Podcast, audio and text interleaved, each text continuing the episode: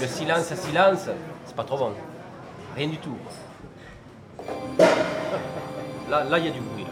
Ce soir, dans Récréation sonore sur Radio Campus Paris, je vous propose de réécouter une émission que nous avions faite en 2015, en avril 2015, avec Anaïs Sadowski, et nous étions allés passer une heure dans le métro. Bon voyage Allô? There is no such thing as Le silence. silence n'existe pas. Something is always happening that makes a Il sound. se passe toujours quelque chose qui produit un son.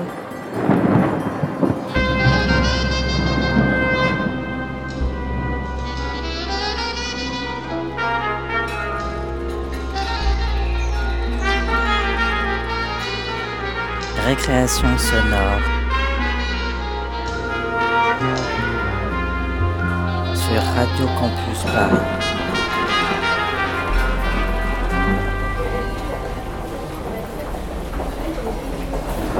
Bonsoir à tous. Nous sommes dimanche, il est 19h, on est sur Radio Campus Paris 93.9. Je suis François Bordonneau Je suis Anaïs Sadowski.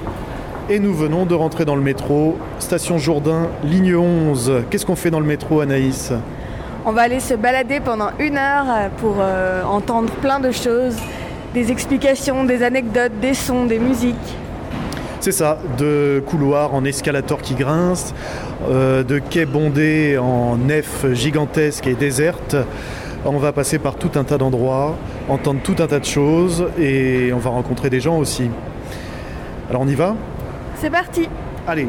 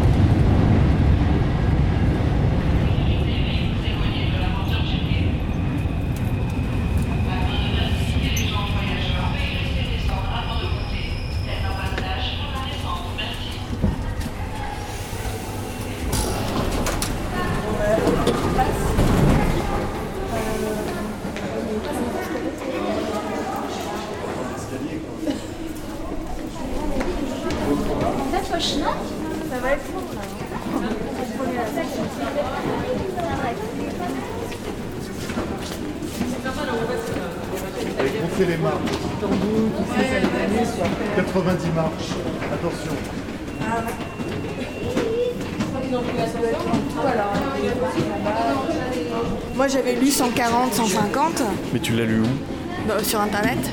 Eh ben euh, peut-être qu'il compte. euh, Peut-être qu'ils comptent à partir vraiment du quai. Ouais, peut-être. Attention, 90 marches.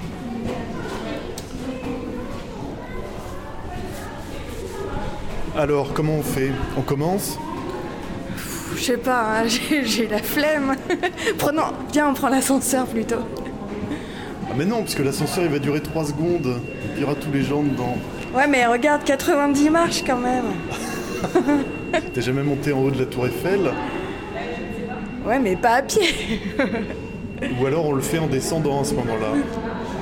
Bon allez, ça va être bon pour, les, pour, euh, pour ma ligne. On va commencer.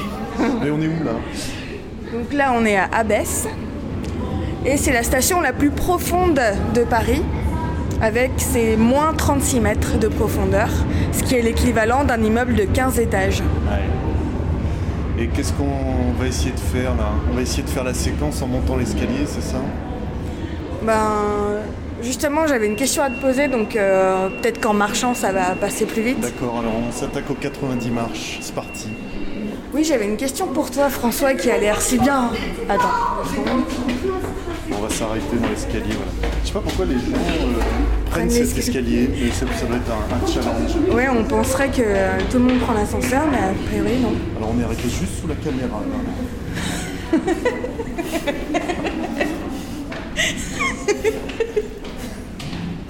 voilà, là on est entre deux là.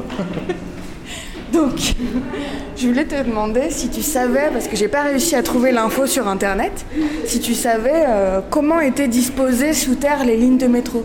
S'il y avait un niveau par ligne, s'il y avait plusieurs lignes sur un niveau, combien de niveaux, euh, à combien de niveaux elles sont, euh, creusées. Enfin voilà, je, je savais pas trop. Ah ouais, ça c'est intéressant. euh, C'est vrai, mais t'imagines qu'il y a un niveau de profondeur pour chaque ligne. La 1 est tout en bas ou tout en haut, et euh, la 14 est à l'opposé, puis entre les deux, il y a toutes les lignes. C'est Ouais. ça. Euh, bah, logiquement, on, on se dit que si on devait construire un réseau de métro, on ferait pareil. hein. On ferait un niveau pour chaque ligne, pour que ça soit pratique à creuser. Mais en fait, Ouais. je pense que ça se passe pas comme ça, euh, parce qu'en fait, le métro, euh, le réseau est plein de, de montées et de descentes. Il y a, les lignes passent les unes au-dessous des autres, euh, elles s'évitent, Ouais. elles se contournent. Et il y a des endroits, par exemple, où on peut le voir hein, quand on est dans le train, que euh, les lignes passent dessous. Par exemple, euh, à la sortie de la gare de l'Est, tu as la ligne 7 qui passe sous la ligne 5. Et ça, on le voit. Oui, c'est vrai. Tu as des fois où le- la ligne 8 et la ligne 9 sont parallèles, par exemple la République. Des fois, tu doubles un train euh, qui n'est pas le même que celui de la ligne, bah, c'est que tu es à côté de la ligne 8. Tu vois D'accord. C'est haut. C'est un peu les, monta- les montagnes russes dans le métro en fait. C'est ça exactement. Et c'est d'ailleurs ce qu'on est en train de faire. On arrive en haut. Alors là, on va peut-être. On arrive. Ça y est. Oui, alors, il nous reste plus beaucoup de marche. On a bientôt terminé. On est toujours sous une caméra. L'émission clandestine. Ah bah voilà, mais finalement c'était pas si dur que ça. Non, ça va. Ouais. On a fait du sport pour toute la semaine. Je pensais qu'on allait perdre nos poumons, mais en fait non.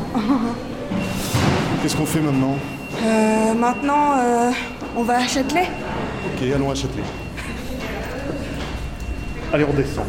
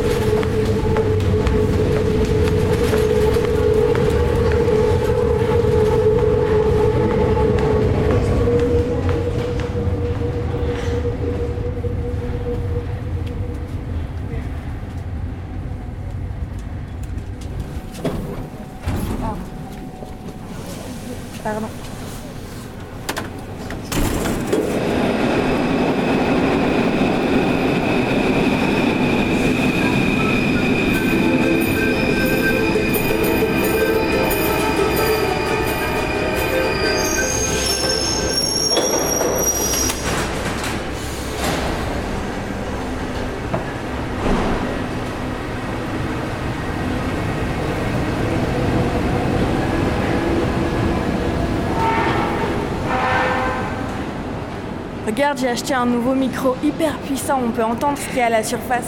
Oh la vache, il a l'air extrêmement technique. Et tu dis qu'on fait quoi avec? Eh bien, tu vois, si on pointe un endroit, on peut entendre à plusieurs kilomètres ce qui se passe à la surface. Non, attends, tu Je te rigoles. promets, regarde par exemple. Pointe-le devant nous. Qu'est-ce qu'on entend? Attends, ça grésille. Attends, qu'est-ce que j'entends? Qu'est-ce que j'entends? Il y a une autre question qui va nous occuper aujourd'hui et, la fois prochaine, je pense. Et cette question, c'est quel est le lien Quel est le lien qu'il y a entre les théories physiques, dont vous connaissez certaines, et la réalité physique? Est-ce que les théories physiques décrivent le monde? Est-ce qu'elles entrent simplement en contact avec lui? Est-ce qu'elles le rencontrent? Est-ce qu'il manque des choses? Est-ce qu'elles sont complètes, incomplètes? Est-ce qu'il leur arrive de divaguer c'est-à-dire de nous faire croire sur le monde des choses qui ne sont pas dans le monde, et comment savoir que ce sont les bonnes théories? Je vais vous donner un exemple tout de suite. On dirait un cours de philo et. Ah non mais c'est clair, et c'est un, c'est un cours de philo à la fac. Attends, qu'est-ce qu'il y a euh, logiquement devant nous là? Eh On ben- est à Châtelet, on regarde à peu près vers le sud. Eh ben, ça doit être la Sorbonne. Mais ouais, t'as raison. Ah oui, mais ça marche ton truc. Tourne un petit peu. Ouais, Si ok. Et là, on entend.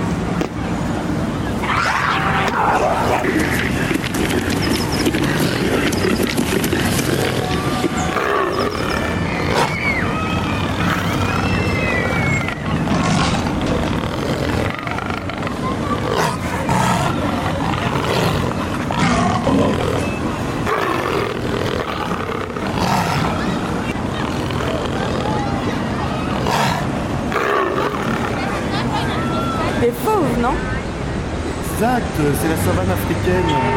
Ça existe ça à Paris Toi, il n'est pas allé un peu trop loin ton truc Là, on n'est pas en Afrique Non, c'est la ménagerie du jardin des plantes. Oh, oh, génial Oh là là, et c'est terrible ça. Dans quel sens On continue dans le même sens, vers l'est Ouais. Vas-y, tourne un peu plus. Ouais, ouais, ouais, ouais, ça grésille toujours un peu, ça y est, je mise au point.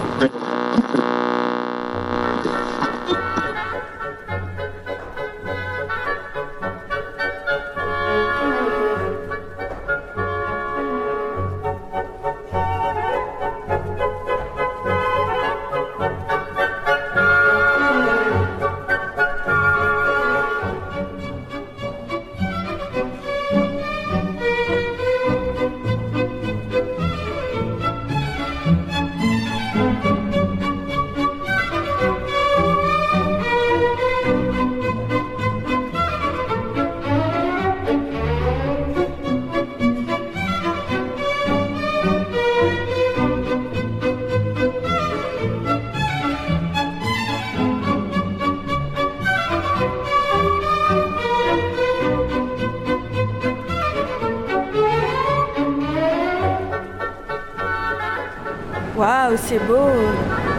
Qu'est-ce que c'est que ça Mais c'est l'opéra, non Ouais, on dirait plutôt un ballet. Le lac des cygnes, non Connaisseuse en plus. Une espionne connaisseuse. Ah, j'adore la musique classique et la danse classique. Et euh, on, on- on regarde vers où là Après toi, c'est- c'est- ça vient d'où cette musique Je pense que c'est l'Opéra Bastille. Ah ben, on doit être plein est, plein sud-est. Alors si on remonte un peu, avec un petit effort, on remonte, on remonte, on remonte.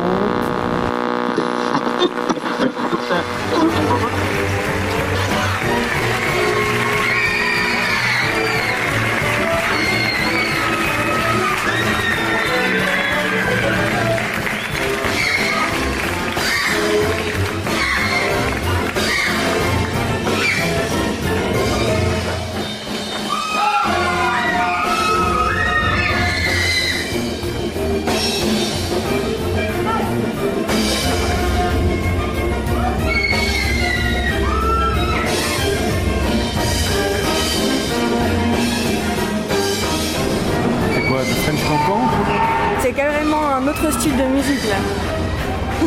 On doit être vers le Moulin Rouge, là, j'ai l'impression qu'on est plein nord. Ouais. Allez, on continue un peu. La France est un vieux pays d'immigration. L'un des plus vieux pays Là, j'entends d'immigration quelqu'un qui parle. Ouais, dis donc avec un, Commencé un ton euh, très sérieux là. la deuxième moitié du 19e siècle pour répondre aux besoins de ce qu'on appelait la première révolution industrielle, l'immigration s'est poursuivie tout au long du 20e siècle et s'est amplifiée avec la reconstruction du pays après la guerre, avec la décolonisation et enfin avec la mondialisation. Aujourd'hui, un Français sur quatre à au moins un grand-parent étranger. Évoquer donc l'histoire de l'immigration, c'est convoquer l'histoire de France. Non, c'est l'Elysée. c'est le président qui fait un discours en ce moment même. C'est trop fort ce truc. Allez, une dernière. Tiens, attends, qu'est-ce qui peut bien se passer en ce moment à la maison de la radio? Il passe que de la musique, mais je suis sûr que se passe des choses.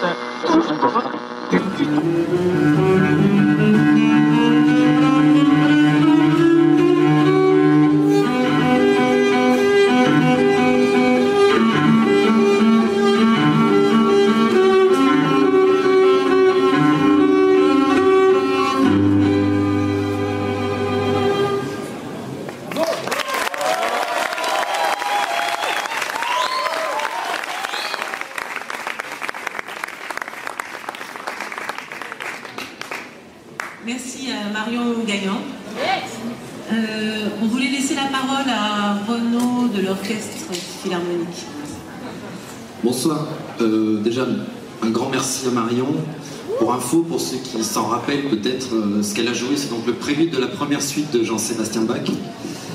Et c'est ce qu'un certain violoncelliste très célèbre avait joué euh, quand le mur de Berlin était tombé. Je ne sais pas si vous vous souvenez, il y avait un violoncelliste devant le mur. Voilà, c'était ce morceau-là. Je voulais juste euh, parler vite fait bah, de comment nous, les orchestres, et nous plus particulièrement l'Orchestre Philharmonique de Radio France, on est dans cette grève. C'est ça, c'est la maison de la radio. Ben, c'est un chouette appareil ça, hein. faut que tu m'indiques le magasin où on peut trouver ça. Ça marche.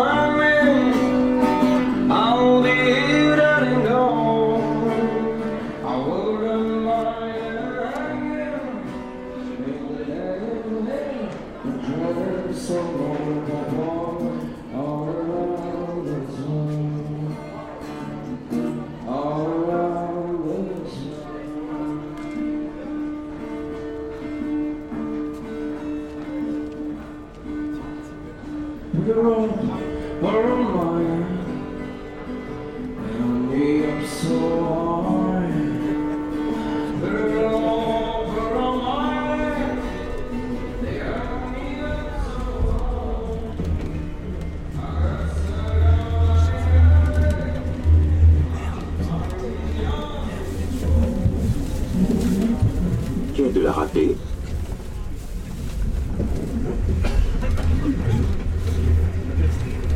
Quai de la Râpée. Attention à la marche en descendant du train. Please mind the gap between the train and the platform. Achten Sie auf den Abstand zwischen Zug und Bahnsteigkante.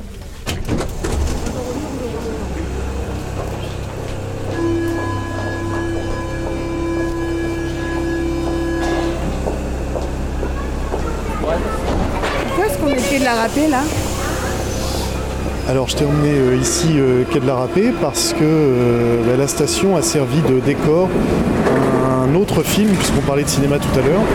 Elle a servi de décor, en tout cas on a reproduit le décor de la station dans un studio pour tourner un film en 1965 avec Bourville qui s'appelle La Grosse Caisse. Et ce film il est amusant parce que il met en scène un, un poinçonneur du métro comme il y avait beaucoup à l'époque, les types qui validaient les, les billets. Ouais. Et, euh, et en fait, ce monsieur, bah, il s'ennuie dans son boulot. Et par ailleurs, il se trouve qu'il est écrivain à ses heures perdues. Il écrit des polars. Et donc, il a écrit un livre euh, qui décrit euh, très précisément le cambriolage des, euh, de, la rame à finance. La rame à finance, c'était un train qui a circulé entre les années 30 et 60, qui circulait entre toutes les stations la nuit et qui récupérait les boîtes à finance, c'est-à-dire les caisses avec l'argent des, des tickets. Et ce train, il circulait et il terminait quai de la Râpée pour s'enfoncer dans une voie de raccordement qui n'est pas utilisée en service commercial, dans laquelle débouchait une autre voie très mystérieuse qui conduit directement dans les coffres-forts. En tout cas, autrefois, ça conduisait directement dans les coffres-forts de la RATP. Alors cette ligne, elle n'existe plus aujourd'hui. Euh, elle a été comblée en partie pour créer la ligne 14, mais elle a existé autrefois. Et donc dans ce film, notre poinçonneur, euh, j'allais dire des lilas, mais non, notre poinçonneur de tickets, il écrit euh, des polars euh, quand le soir chez lui, ses heures perdues. Et donc il décrit précisément le cambriolage de cette rame à finance. Parce que lui, c'est normal, il est poinçonneur à quai de la Râpée, il la voit passer tous les soirs. Donc il fait sa, description, il est très content de son livre, mais tous les éditeurs le refusent, refusent de lui, de lui prendre. Et bah, il va essayer quand même de proposer euh, son livre euh, à des euh, cambrioleurs. Il va leur proposer de faire ce cambriolage de la rame à finance pour au moins que son histoire puisse exister, qu'importe la personne qui s'en servira. Là, il va le proposer au roi de la pègre. Ah C'est lui, monsieur le directeur C'est lui le coupable qui va faire le cambriolage et évidemment va faire accuser notre poinçonneur. Et il a raison parce que notre poinçonneur a décrit précisément le, le cambriolage dans son livre, donc tout l'accuse finalement. pour avoir dévalisé la rame à finance, aggravant un déficit déjà lourd. L'agent de surveillance Bourdin, Louis, André, Marie, matricule numéro 10229, sera dégradé et fusillé en présence de ses collègues sur les lieux de son crime.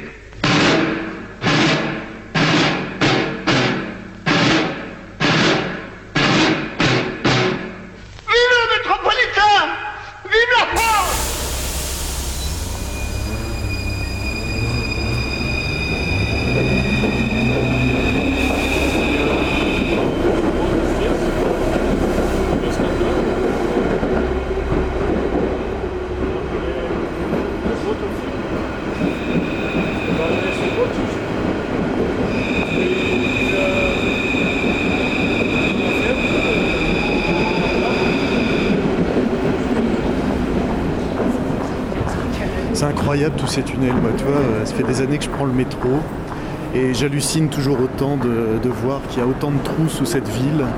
Euh, que- que- comment on a fait ça quoi? Comment on a réussi à faire ça? Bah, en fait, a- tu veux savoir comment est-ce qu'on a creusé le métro? Bah ouais, ouais. Bah, en fait, il y a eu plusieurs méthodes. Déjà, la plus ancienne, c'est c'est la méthode du boisage euh, qui a été utilisée dans les mines. En fait, on creuse une tranchée et les ouvriers qui sont à l'intérieur euh, vont ensuite creuser tout en installant des grands poteaux de bois sur lesquels ils vont fixer des poutres euh, pour pouvoir euh, stabiliser la structure en fait. Et petit, à petit comme ça ils avancent et le tunnel se fait. D'accord. Ils n'ont pas trouvé de l'or ou enfin, en tout cas du charbon, de l'argent ou de l'or, non S'ils faisaient comme dans les mines, là, ils ont, ils ont pas trouvé de choses, non On sait ça ou pas? Ça je ne sais pas. Ils, sont ils ont sûrement tombé sur des choses assez étranges. ouais. C'est possible. Ils ont dû en déloger des choses parce que vraiment avec ces cathédrales souterraines, La technique euh, du boisage a été utilisée pour, passer, pour pouvoir passer sous les édifices. Mais quand c'est possible, quand la rue est assez grande et qu'il n'y a pas d'obstacle, on, peut, euh, on peut creuser euh, à ciel ouvert en fait et construire, euh, et construire les stations comme ça directement. euh. Ça nécessite que la station ne soit pas trop profonde. Voilà. Pour le boisage, on peut creuser déjà plus profond. On a tous entendu parler des tunneliers. Le tunnel sous la Manche, c'est un tunnelier. Ben, le tunnel sous le tu- tunnelier, c'est l'héritier d'une machine plus ancienne qui s'appelait le bouclier, inventé par l'ex-ingénieur français Marc Brunel. Et cet ingénieur a donc inventé le dispositif du bouclier, papa de l'actuel tunnelier. ah ouais, qu'est-ce que c'est ça? C'est les machines, c'est ça? Voilà, c'est des engins de forage. D'accord. Donc euh, c'est, il faut imaginer un énorme tube qui fait 10 mètres de diamètre. Donc 10 mètres de diamètre avec des roues de coupe qui, euh, donc, qui vont forer le sol. Et donc là, ils peuvent évoluer entre euh, 10 mètres et 55 mètres de profondeur. Et c'est vraiment tout un système. Quoi. Ça, déjà, c'est très, très volumineux. Ça fait à peu près 10 mètres de long, 10 à 15 mètres de long. Et euh, donc en plus de creuser, il y a un système en fait de, de convoyeurs qui déblaient en fait, qui, euh, qui vont rapatrier la, la terre euh, à la surface. Véritable usine souterraine. Voilà, tout à fait. Donc euh, la méthode des tunneliers est pratique parce qu'elle permet de maintenir une pression continue sur les sols Ouais. pour éviter euh, l'effondrement bien sûr. Ce qui est incroyable, c'est que pour la ligne 1, donc euh, dans les années 1900, on évacuait euh, 1000 mètres de gravat, 1000 mètres cubes de gravat par jour. Ce qui a fait dans- au total, dans les 1 an et 8 mois de travaux, 605 000 mètres cubes de gravat. Ah ouais. Donc une vraie montagne quoi. Vraie montagne, ouais. Et oui, euh, ça tient comment le plafond alors? Bah, avec la méthode des tunneliers, en fait, au fur et à mesure qu'on creuse, on va apporter des pierres qui s'appellent des voussoirs, qui sont en forme d'arc, en fait. Et on les met les unes à côté des autres, et en fait, ça va créer euh, tout un tunnel euh, en pierre. Donc du coup, ça va consolider la structure, et on va pouvoir ensuite euh, faire les aménagements. D'accord. Et tous ces types qui ont travaillé pendant des mois euh, sous la terre à des profondeurs euh, très variables, euh, ils avaient de quoi respirer ou ça devait être un enfer? Ouais, effectivement, c'était pas simple, mais en fait, on a, on a créé des, des sacs à air, en fait. Voilà, c'est en fait, c'est, c'est comme des grands, euh, tu sais, les, châteaux d'eau qu'on voit dans les films américains. Ça ressemble un petit peu à ça, sauf que c'est relié, donc c'est pas plein d'eau, mais plein d'air, et c'est relié euh, au tunnel par une cheminée, en fait. D'accord. Étonnant. Et tout ça, évidemment, euh, à une époque où il y avait de l'électricité, mais à peine, euh, où il y avait très peu de téléphone et où euh, dès qu'on se coupait le petit doigt, euh, ça devait être très compliqué à soigner. Ouais. J'exagère, hein, mais bon, tout ça pour dire que c'était au début du XXe siècle et que ça devait être vraiment flippant. Et oui, et c'est euh, totalement une époque charnière. Parce que tu imagines que entre 1900 et 1910, les gens voyagent en métro. Parce que le métro donc, a été ouvert en juillet 1900 pour l'Expo universelle et pour aussi desservir les Jeux olympiques au bois de Vincennes. Euh, à cette époque-là, les gens prenaient le métro, mais à la surface, ils se déplaçaient en, en voiture tirée par des chevaux. C'est quand même rigolo de penser ça. Alors ensuite, tu me dis, mais oui, euh, ok, c'est très bien là ce que tu m'expliques, euh, Anaïs, on creuse dans la terre, etc. Mais Ouais. euh, pour passer euh, sous la Seine, parce qu'il y a plusieurs lignes de métro qui passent sous la Seine, comment elles font? C'est vrai, tout à fait. En fait, ce qu'on a, ce que- ce qu'ils ont fait à partir de 1905, c'est euh, qu'en fait, ils ont utilisé des caissons préfabriqués. Donc le principe, faut que tu imagines une sorte de une pièce en fait qui serait indépendante d'une maison ou d'un immeuble, une pièce qui serait de forme rectangulaire, euh, au moins euh, 50 mètres de long, et donc euh, qu'on préfabriquerait sur un quai de la Seine et qu'on irait ensuite plonger dans l'eau. Lorsqu'il a été question de faire la traversée de la ligne 4, on a choisi une autre solution qu'on n'avait jamais essayée à grande échelle ailleurs, mais qui était plus adaptée parce qu'elle devait coûter moins cher. Et cette méthode, c'est la méthode dite des caissons préfabriqués. C'est qui ce type qui répète tout ce que je dis? Ah ben écoute, je crois que c'est le... Mais oui, c'est ça, c'est les, les gens de l'association ADEMAS qui organisent des visites guidées du métro. Et pendant leur visite, ils expliquent justement ce que tu viens de dire. Alors on va écouter euh, leur version des choses, qui à mon avis est pas très éloignée. mais- Cela signifie qu'on a fabriqué des bouts de tunnel dehors, qu'on a emmené ces bouts de tunnel là où ils devaient être, qu'on les a enfoncés dans le sol, qu'on les a rejoints entre eux, et qu'avec cela, on a formé un tunnel et des stations. Alors, tout d'abord,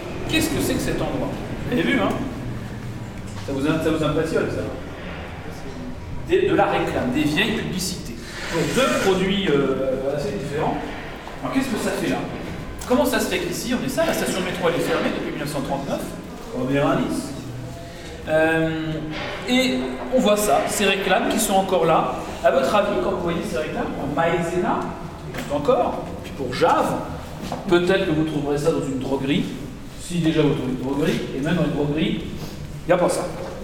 Donc ces réclames, à votre avis, de quand est-ce qu'elles peuvent bien dater?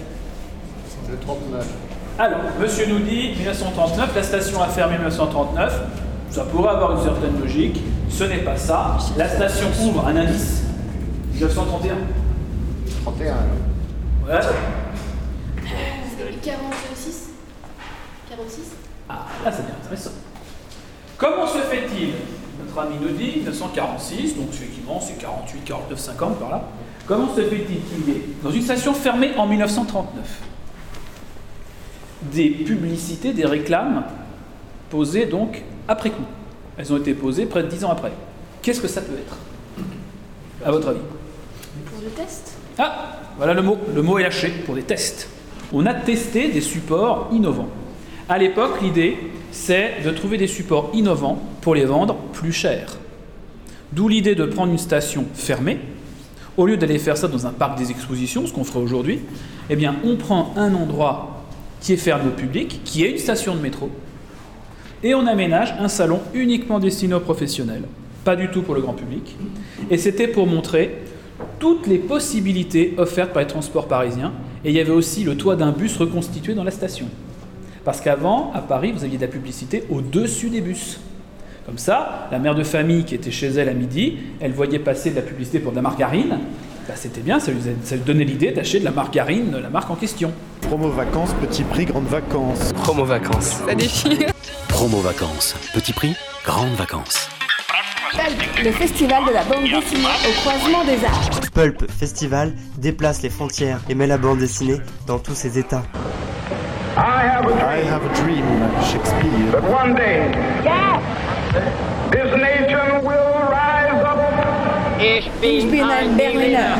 Gandhi. I appreciate my interpreter translating my German. Je vous ai compris. Je vous ai compris, François Mitterrand. Souhaite Massy à la cigale.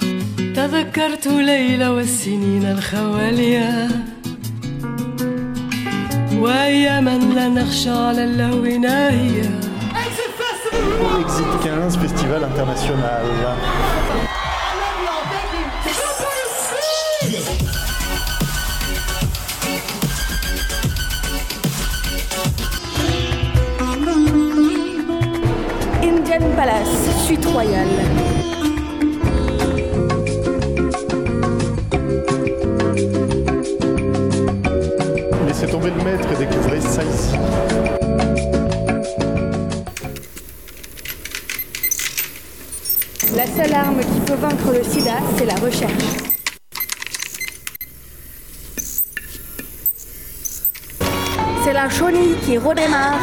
Sean le mouton, Pour le sa famille, Sean va devoir découvrir des territoires inconnus. Tout seul ou pas. Sean le mouton, le film. Extraordinaire voyage du fakir qui était resté coincé dans une armoire Ikea, le phénomène. Passer une meilleure journée, ça tient à quoi finalement? Un peu de volonté? Ce soir, pas de vaisselle. À le resto, commande Ce soir, vous aussi, dites non à la routine. Faites-vous un mini-kiff. Commandez en quelques clics parmi tous nos restaurants et une trentaine de minutes plus tard, vous êtes livré chez vous. Les prêtres. Alors attends, c'est quoi ça Les prêtres Tu connais pas ça, les prêtres C'est un groupe de prêtres qui chantent des chansons que les gens adorent. Les prêtres, avec la participation de Monseigneur Jean-Michel Di Falco Léandri à l'Olympia le dimanche 14 juin à 16h.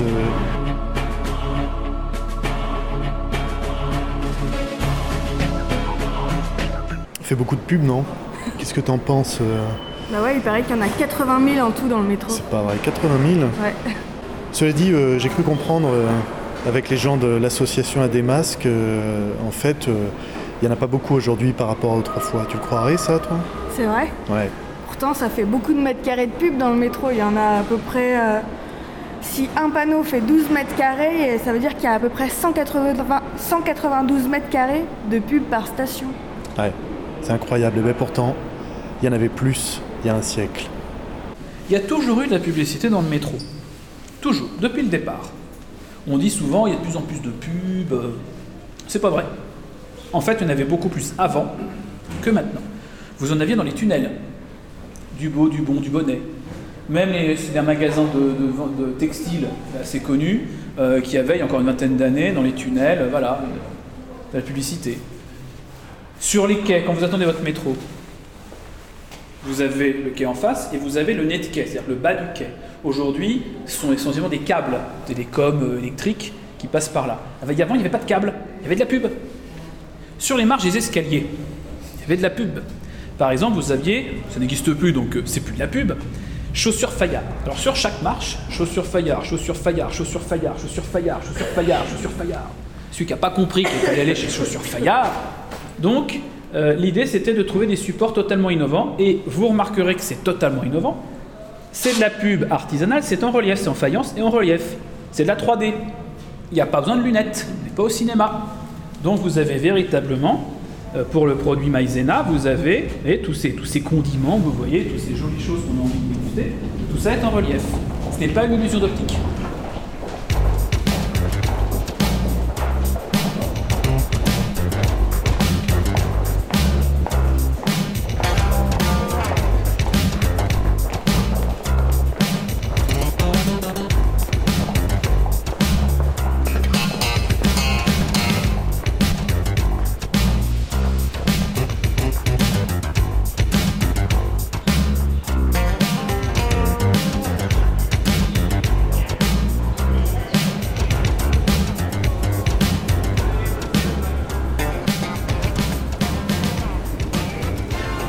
Disais tout à l'heure qu'il y avait cette fameuse station euh, Porte des Lilas qui n'était plus en service mais qui servait euh, au tournage de films.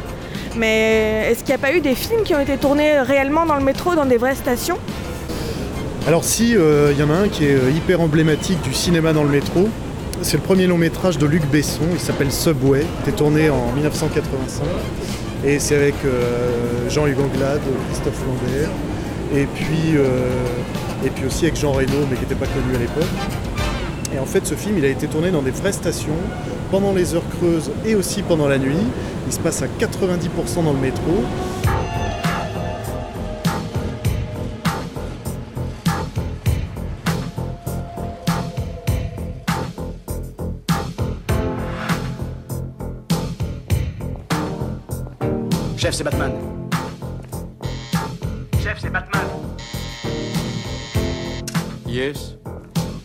Le mec, mais j'ai le roller en face de moi, une vingtaine de mètres. Euh, Qu'est-ce que je fais Suis le patineur. Tiens Merci, chef. Et on peut toujours aujourd'hui se balader dans les endroits où ont été tournés le film. Alors c'est euh, euh, à Nation, Charles de Gaulle Étoile, euh, La Mode Piquet, et puis surtout euh, à Havre-Comartin, Opéra et, euh, et Aubert. Voilà. C'est sympa et il parle de quoi ce film Alors en fait, euh, ce film parle d'un mec, une sorte de paumé marginal euh, qui euh, s'échappe euh, de chez une dame riche, qui est jouée par Isabelle Adjani, à qui il a volé des documents. Et euh, il finit par se cacher dans le métro. Il est poursuivi par les hommes de main d'Isabelle Adjani, et par elle aussi, parce qu'elle est un peu amoureuse de lui, et voilà, et lui aussi il est amoureux d'elle, etc. Et puis ils finissent... Romain, tu m'entends? 5 Bon, il faut des types direction Vincennes. Sortie, couloir correspondance. Je file le roller en ce moment. Bon, pour le moment, je peux t'envoyer Antoine et Gérard, ça va Trouve-moi-en d'autres. Eh, j'ai perdu mon antenne. Ouais, c'est bien. c'est bien.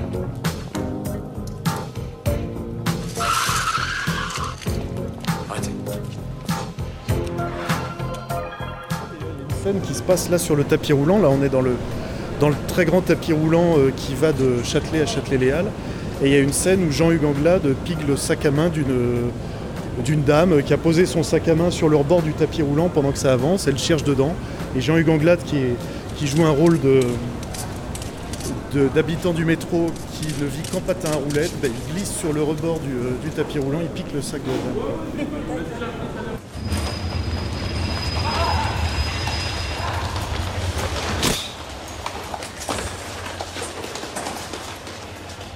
Derrière Maniez-vous le cul, derrière Merde Et il a passé par-dessus par dessus le. Merde Euh, c'est aussi euh, une esthétisation euh, formidable du métro, tu vois, les couloirs froids, dégueux, etc. qu'on voit tous les jours. Ben là, tu as des mouvements de caméra sur les perspectives en carrelage orange, euh, sur les escalators, et tout ça au son de la musique géniale euh, d'Eric Serra, euh, qui a fait euh, toutes les musiques des films de Besson, et là pour euh, Subway. ben,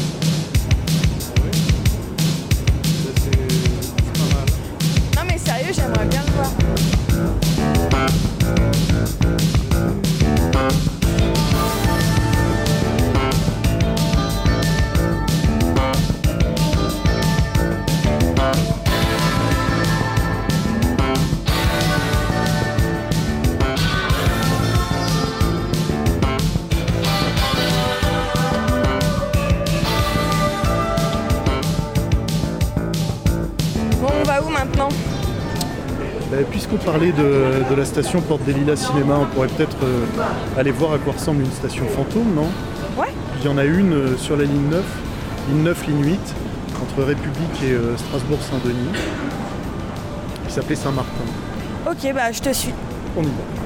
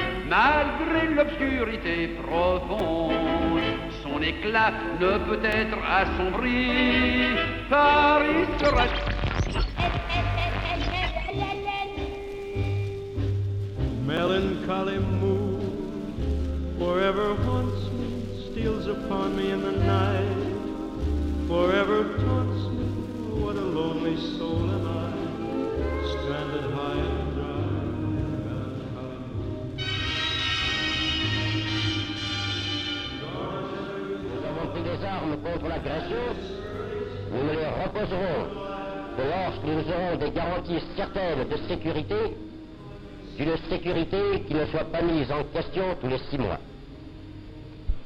Ce que pensent nos soldats, le peuple de France tout entier le pense, lui aussi. Et le gouvernement, dans son action quotidienne, dans son inébranlable volonté, se montrera digne de la foi qui anime tous les fils de notre patrie.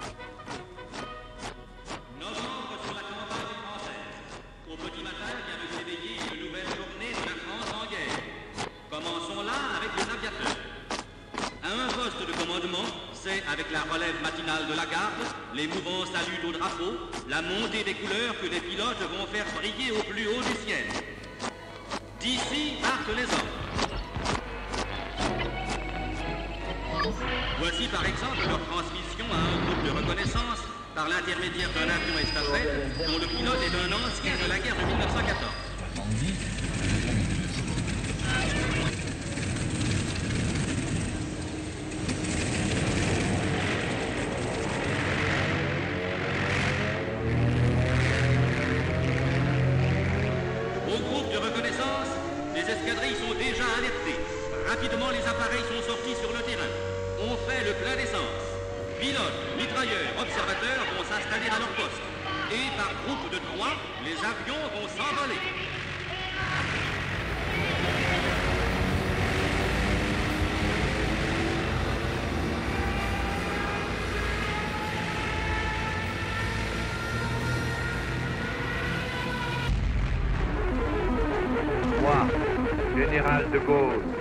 J'entreprends ici, en Angleterre, cette tâche nationale. J'invite tous les militaires français des armées de terre, de mer et de l'air. J'invite les ingénieurs.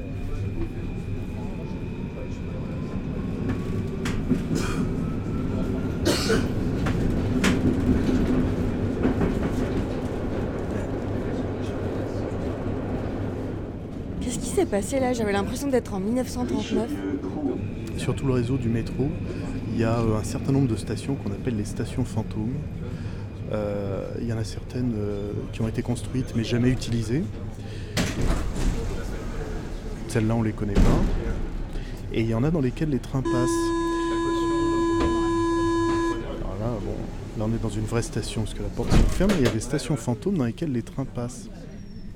Dans les trains s'arrêtent et dans lesquels les trains s'arrêtent Eh ben non, ils s'arrêtent pas puisque ces stations sont plus utilisées, les trains ne s'y arrêtent plus depuis euh, très très longtemps. Depuis en fait le 3 septembre 1939, parce que ce jour-là, euh, la France s'est engagée dans la guerre, hein, la deuxième guerre mondiale, et qu'il y a tout un tas de- d'employés hommes de la RATP qui sont partis à la guerre. Il n'y avait plus personne pour faire tourner les stations. Donc en fait, ce sont des stations qui ont été abandonnées. Ouais, elles sont abandonnées. Lafayette. Elles n'ont pas été euh, réouvertes parce que euh, elles étaient euh, jugées trop proches de leurs voisines. Tu vois là, on s'est bizarrement, il s'est passé quelque chose à Saint-Martin. Et en fait, Saint-Martin, on y passe juste après République, entre République et Strasbourg-Saint-Denis. On était sur la ligne 9, mais il y a la même station sur la ligne 8 qui est à l'étage euh, dessus, je crois. À l'étage au-dessus. D'accord, ah oui. Mais euh, est-ce qu'on peut encore y entrer de l'extérieur? Ah ben non parce que parce que c'est fermé, mais il y a toujours les accès en fait. Il y a les escaliers, on peut les voir euh, à certains endroits. Donc sur le boulevard euh, Saint-Martin normalement, il y a, le- il y a les escaliers, euh, les escaliers de cette ancienne station. Euh, c'est aussi le cas euh, euh, au sud de la place de la Bastille. Il y a les escaliers de la station Arsenal qui étaient fermés aussi. Et puis euh, pendant très longtemps, jusqu'en 1988, et il y avait des escaliers euh, fermés par une grille comme ça, qui donnaient sur la station Cluny-la-Sorbonne, qui était en fait une station fantôme jusqu'en 1988. Quand on a euh, ouvert la gare Saint-Michel du RERB, eh ben, on a rouvert la station Cluny-la-Sorbonne pour faire une correspondance euh, entre la ligne 10 et le RERB. Ah, c'est drôle. Ouais. Pendant euh, 50 ans, elle est restée fermée.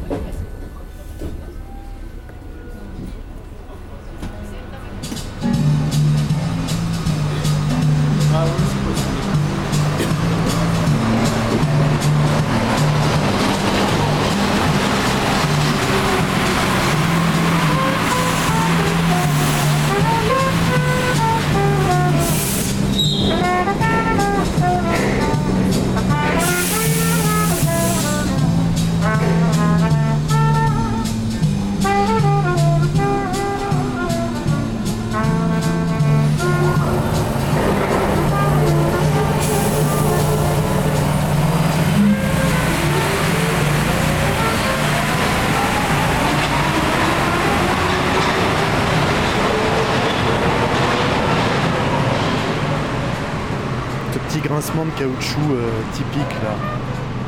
Tu l'as entendu? Oui, c'est vrai, euh, j'ai l'impression que c'est dans le freinage qu'on entend la différence. Ouais, c'est au moment où ça ralentit, peut-être que les roues accrochent plus. Euh, parce que là, on est sur la ligne 11, donc les trains euh, ont des roues avec des pneus, comme des grosses roues de camion. Et c'est vrai, tu as raison, quand ils ralentissent, peut-être qu'il y a un effet caoutchouc euh, grinçant. Ouais. Exact. Après, euh, Oui, ça crisse moins Ouais. qu'avec le fer. ouais. Pourquoi euh, il y a du- des roues en fer, des roues de train? Pourquoi il y a des roues euh, avec des pneus? Bah, il me semble que c'est quand la RATP euh, est entrée en jeu, parce qu'avant le métro euh, appartenait à des compagnies privées. Donc elle a essayé de moderniser ses trains. Et puis ensuite, en- dans les années 70, ils ont, donc ils ont commencé à mettre des pneus sur leur métro. Et ils voulaient le faire sur tous les trains. Mais dans les années 70, on s'est aperçu que ça coûtait trop cher, il me semble. C'est possible. Tiens, voilà un autre train qui arrive. On va peut-être laisser à la Démas nous expliquer ça. Ouais, allez viens, on prend le métro, nous. Ouais, on y va.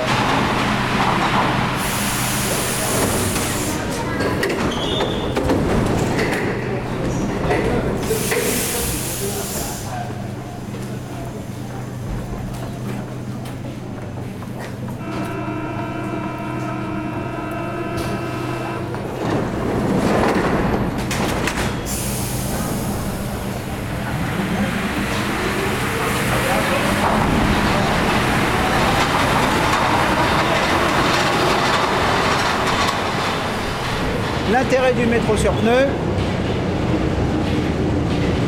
consistait à augmenter la capacité de transport. Nous étions à un moment, l'immédiate après-guerre, puisque le métro sur pneu, il est développé dans les années 50, appliqué aux lignes 1 et 4 dans les années 60. On n'a pas de sous, le trafic est élevé, on manque de trains, le métro est surchargé comme la ligne 13, mais partout. Donc on a inventé un système qui, avec de meilleures accélérations et de meilleurs freinages, couplé au fait qu'on a allongé les trains et les stations de la longueur d'une voiture, donc on est passé de 5 voitures 75 mètres à 6 voitures 90 mètres, on a donc augmenté la capacité de transport des deux lignes les plus chargées parce qu'on n'a pas encore le RER A qui double la ligne 1 et le RER B qui double la ligne 4. Donc on a mis ces lignes en métro sur pneu. Donc, avec les meilleures accélérations, meilleur freinage, allongement d'une voiture du train, c'est ça. À votre avis, combien de pourcentage, de quel est le pourcentage d'augmentation de la capacité de transport obtenu dans les années 60 sur les lignes 1 et 4 équipées ainsi? En chiffres. 30%. Monsieur dit 30. Quelqu'un dit plus ou quelqu'un dit moins? Ca- ben, Monsieur Le Cheminot a dit exactement raison. Il a, il a, il est, ben, on est tous chefs, nous, hein, vous savez. Ah, euh, Ouais, j'ai. j'ai- 40%.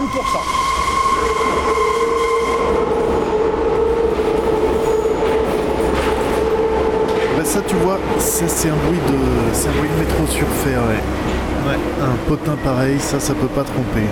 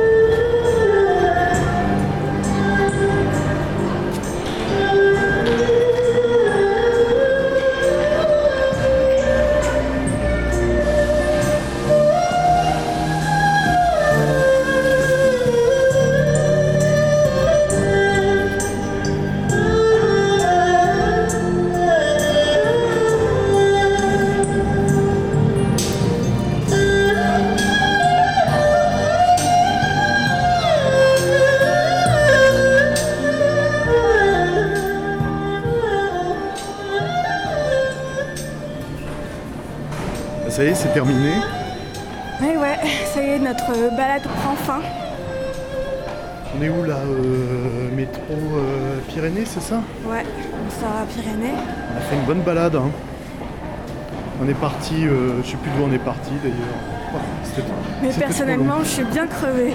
Ouais, moi aussi. ouais. On a Ouais. bien marché. Heureusement, station de Pyrénées qui est une des plus profondes aussi, elle a un bel escalator. Donc merci d'avoir été avec nous euh, dans Récréation Sonore. Ouais, passez une bonne semaine à l'écoute de Radio Campus Paris et de tous ses programmes sur le 93.9. Et on se retrouve la semaine prochaine. Salut à tous. Récréation sonore.